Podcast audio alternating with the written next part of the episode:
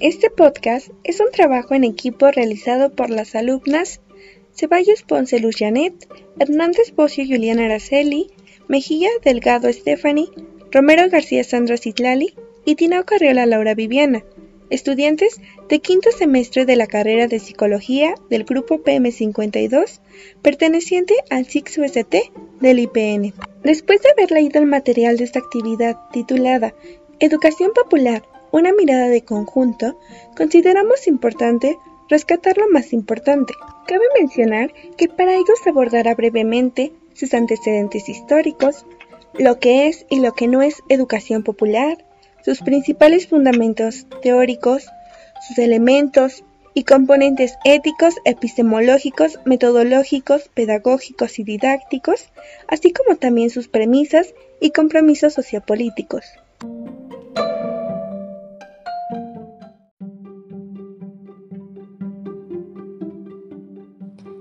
Antecedentes históricos.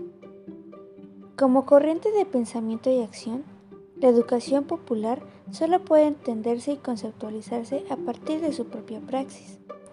Por lo tanto, no se trata de dar una definición de ella, sino que más bien corresponde analizar sus componentes y sus diferentes expresiones para así construir las categorías que ayudan a dar cuenta de su naturaleza. Este proceso práctico Cuenta con importantes antecedentes relacionados con pedagogos, políticos, actores sociales e incluso próceres de nuestras historias que podríamos reconocer como precursores de la educación popular. Sus planteamientos y propuestas políticas, educativas y pedagógicas son en verdad muy coincidentes con las que sostiene la actual educación popular. Entre aquellos viejos precursores encontramos las ideas de Simón Rodríguez, el maestro de Simón Bolívar, del propio Bolívar, de José Martí, de Félix Varela, de José Carlos Mariantegui, de Sandino, de Lázaro Cárdenas y de Che Guevara, solo por mencionar a los más connotados. Pero quien realmente vino a constituirse como el padre moderno de esta propuesta teórica es sin duda el gran pedagogo brasileño Paulo Freire Nacido en el nordeste brasileño y muerto en 1997, vivió una vida plena de compromiso coherente, que incluso le costó cárcel y destierro durante la dictadura militar de los 60 en su país, y de una gran producción intelectual. Sus primeras obras, La educación como práctica de la libertad y Pedagogía del oprimido, justamente de dicha década, se han convertido en verdaderos clásicos de la pedagogía moderna y por supuesto de la corriente llamada educación popular.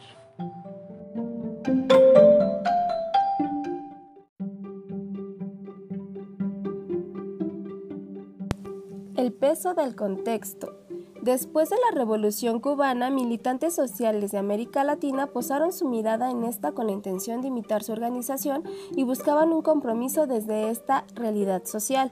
Esto dio paso a la creación de múltiples, grupos sociales que pretendían apoyar al pueblo. Del otro lado del hemisferio, Estados Unidos se sentía amenazado por estos movimientos y creó una estrategia que consistía en un proyecto de desarrollo comunitario en el que se promovía viviendas, servicios básicos, infraestructuras, entre otros. Esta llamada Alianza del Progreso desató cuestiones por parte de América Latina. En el 68 se genera una nueva práctica religiosa llamada Teología de la Liberación, esta influenciada por el Concilio Vaticano II, que fue la conciliación de la religión cristiana con la pobreza del continente. En este mismo año se dieron diversos movimientos sociales. Asimismo, se manifiestan teorías que intentan explicar la pobreza de América Latina, tal como la teoría de la marginalidad y como contraparte se da a conocer la promoción popular. La promoción popular surgió en Chile y en ella se encuentra una interpretación histórica y estructural de la pobreza del continente. Además contenía propuestas metodológicas que sirvieron de soporte a aquellos que tenían intereses sociales y políticos. De esta manera se origina la educación popular. Este proceso humanista, participativo y con presencia cristiana dio paso a un desarrollo de la educación popular como una esperanza de cambio consistía en tomar el presupuesto y elaborar políticas de desarrollo comunitario. A través del tiempo la capacidad de incidencia fue avanzando. Surgieron coordinadoras, frentes, alianzas e innumerables organizaciones. Fueron manifestaciones del avance de la educación popular. Asimismo, la educación popular ha ido evolucionando, promocionando los derechos humanos, educación y conciencia ambiental, educación para equidad de género. A nuevas conciencias sobre sujetos antes no tomados en cuenta han surgido nuevas problemáticas. En los 80, esta propuesta perdió fuerza. Actualmente se considera lanzar nuevas iniciativas. Es un momento propicio para una nueva proyección.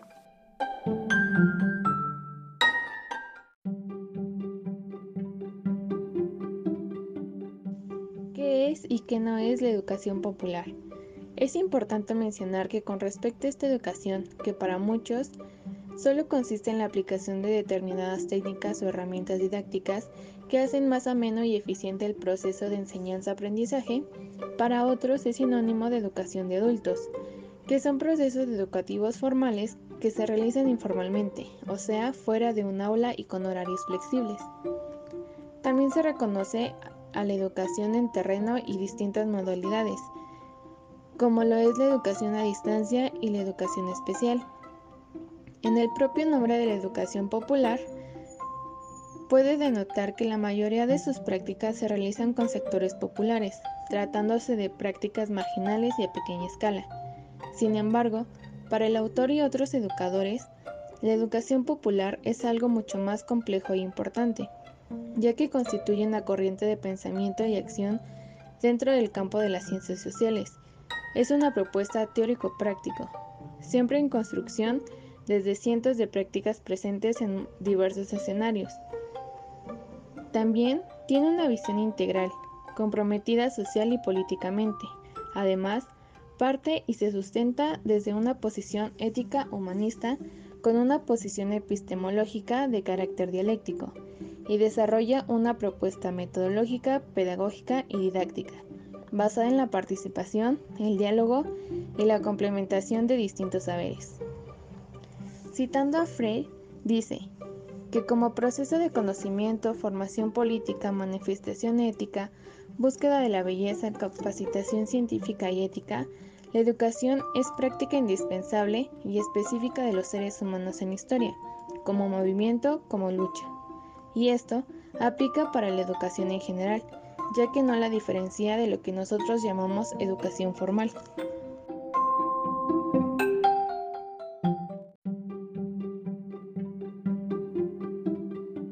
Ahora hablaremos de sus elementos sustantivos. Primeramente tenemos su posición ética. La ética nos guía, la moral, que es siempre expresión histórica y contextual de la ética, es la que se mueve, cambia y se adapta, como se, se cambia el mundo.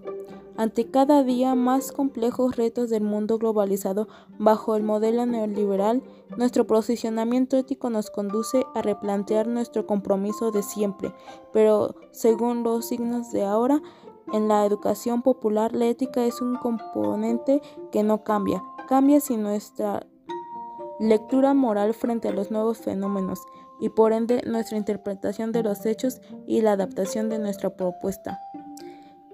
El tema define nuestra posición en el mundo y la educación popular tiene sin duda una opción ética inclaudicable en su propuesta inherentemente, sustancialmente como componente y como guía de actuar. El componente ético es uno de los pilares fundamentales.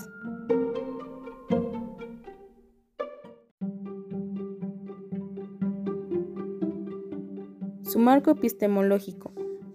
La educación entendida y practicada como un acto liberador requiere de un marco epistemológico en el que el conocimiento es producción social permanente de sujetos educados. en el acto individual y social de comprender y liberarse. Así pues, se parte de un marco epistemológico de carácter dialéctico y no positivista, es decir, aquel que convierte el educando en mero objeto de transmisión pasiva de conocimientos preelaborados que muchas veces son ajenos a su sensibilidad e interés. Así pues, podemos decir que conocimiento es proceso que resulta de la praxis permanente de los seres humanos sobre la realidad, nos recuerda Fraire, es cierto el conocimiento siempre se genera socialmente, siempre y hay momentos, épocas y circunstancias que provocan síntesis que autores intelectuales con gran capacidad de comprensión y proyección tienen la capacidad de sistematizar y procesar como un constructo teórico. El conocimiento se produce desde la relación dialéctica entre el ser, el medio y la historia, por naturaleza es construcción social y debe ser socializado a niveles, capas y alcances directos. Al ser social y compartible es por tanto enriquecible siempre. Todo el conocimiento ha nacido de otro que antes ya existía. Esta es la dialéctica del hecho de conocer. No hay conocimiento estático, jamás lo puede haber. Para los educadores y educadoras populares, los seres humanos somos seres individuales, cargados de experiencias personales, familiares y sociales, históricas y objetivas, si podemos llamarlas así, pero también cargadas de connotaciones subjetivas. Somos seres que vivimos en un contexto objetivo, pero que también lo vivimos y lo interpretamos desde nuestra propia subjetividad. Y es que tantos años de vivir, estudiar y practicar las viejas formas y los viejos métodos nos han marcado más de lo que nos imaginamos. Si desde siempre se nos ha enseñado a aprender, memorizar, pero no a pensar, si solo en nuestras creencias, posiciones ideológicas, opciones éticas y políticas. Somos seres sociales en un determinado contexto histórico. Este es el ser humano, que es educador o educando, o mejor dicho, educador y educando siempre. Ese es el objeto sujeto del hecho de conocer y de enseñar.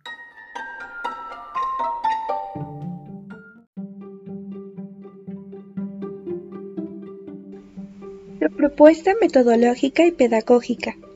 Primero, comienza con la problematización de la situación, pues con mucha frecuencia es posible encontrar a diferentes actores sociales educativos o políticos que se adhieren a esta gran distancia entre la teoría y la práctica.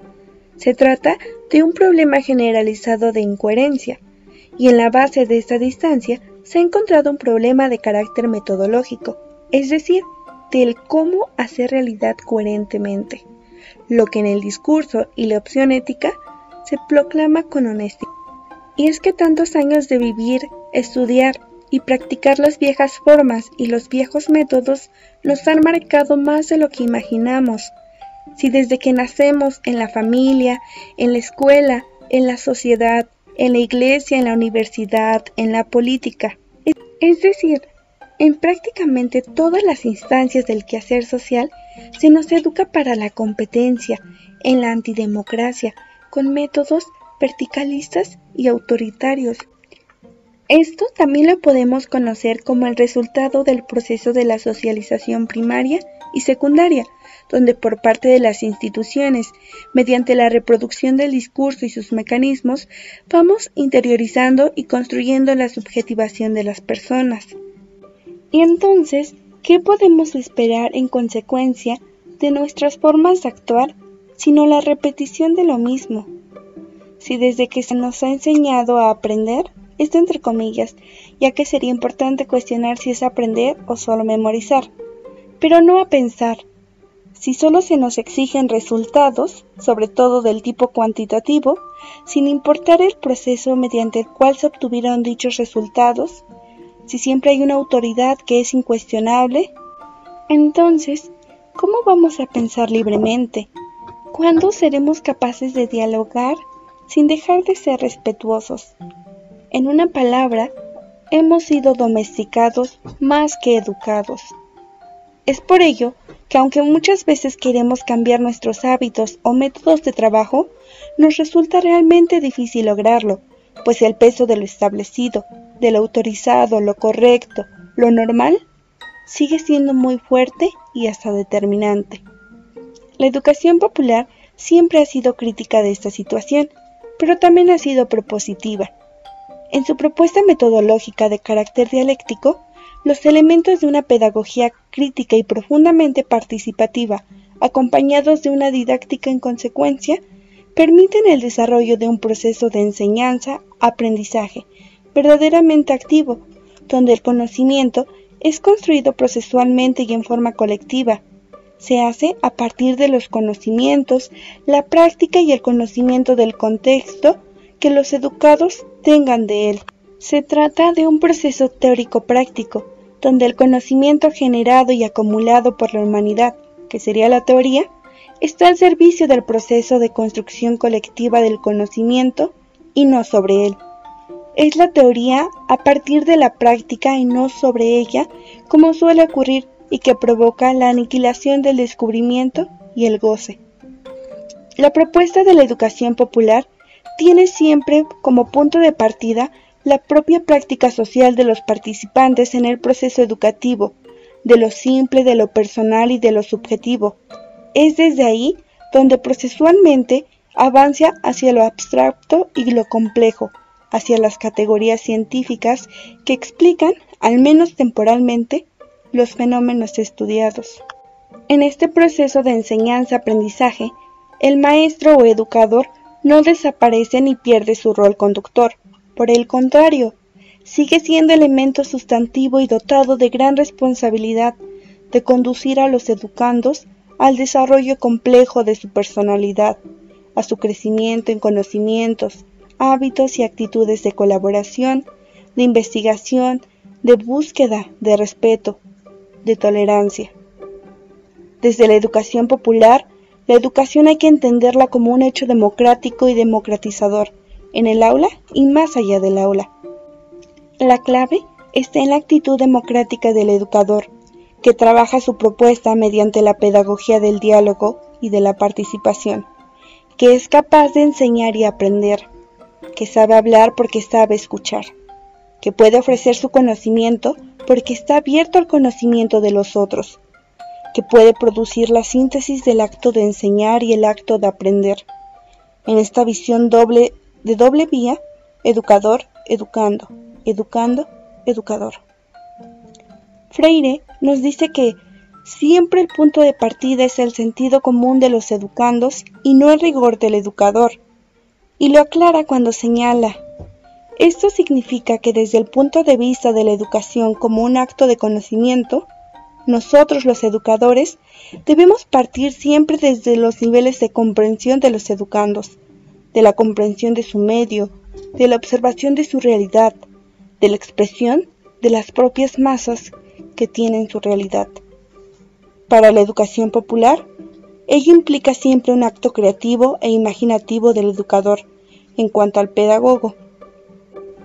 Educar tiene que ver entonces con ser un inventor y reinventor constante de todos aquellos medios y caminos que faciliten más y más la problematización del objeto de conocimiento que ha de ser descubierto y finalmente aprendido por los educandos que lo han trabajado en la dialogicidad permanente entre ellos y entre ellos y el educador, que en democrática y pacientemente los conduce en una amorosa y solidaria comprensión del acto educativo.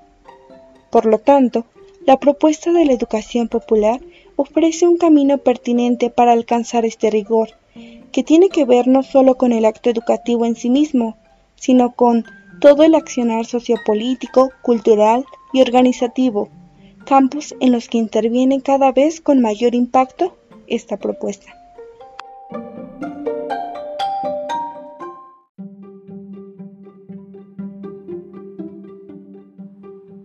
Su opción política.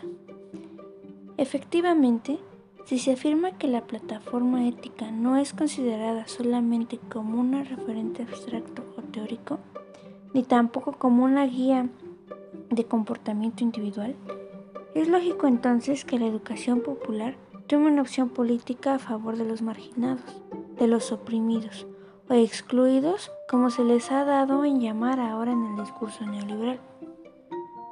Y esta opción, lógicamente, la coloca en una posición frente a la sociedad actual y al modelo socioeconómico, político y cultural dominante. No basta entonces estar o trabajar con el pueblo para que podamos hablar de una experiencia de educación popular. En realidad, depende de cómo, para qué y desde qué opción se está con el pueblo. Es decir, se trata de compromiso y opción política. Obviamente no estamos hablando de opciones partidarias, desde el cual y hacia el cual se orienta nuestra acción, o al servicio de la liberación, o al mantenimiento, a veces incluso ingenuo, de la sociedad y el modelo dominante. Por lo tanto, no hay forma de mantenerse al margen del compromiso social histórico concreto. La educación popular hace suyas las palabras de Freire cuando afirma que mi punto de vista es el, es el de los condenados de la tierra. Desde nuestra opción ética, nuestra mirada política tiene que ser a favor y desde la mirada de los pobres de la tierra. Esta opción por el cambio, desde la mirada e intereses de los oprimidos, asumiendo la eticidad del acto educativo, lleva a afirmar la necesaria y consecuente naturaleza política de dicho acto.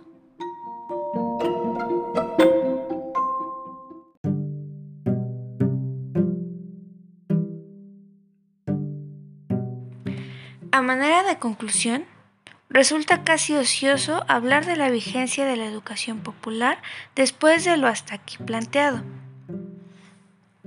Por lo tanto, podemos afirmar que la educación popular no solo no ha perdido su vigencia, sino como nunca está llamando a jugar un papel estratégico en el proceso de cambio que vive nuestra sociedad.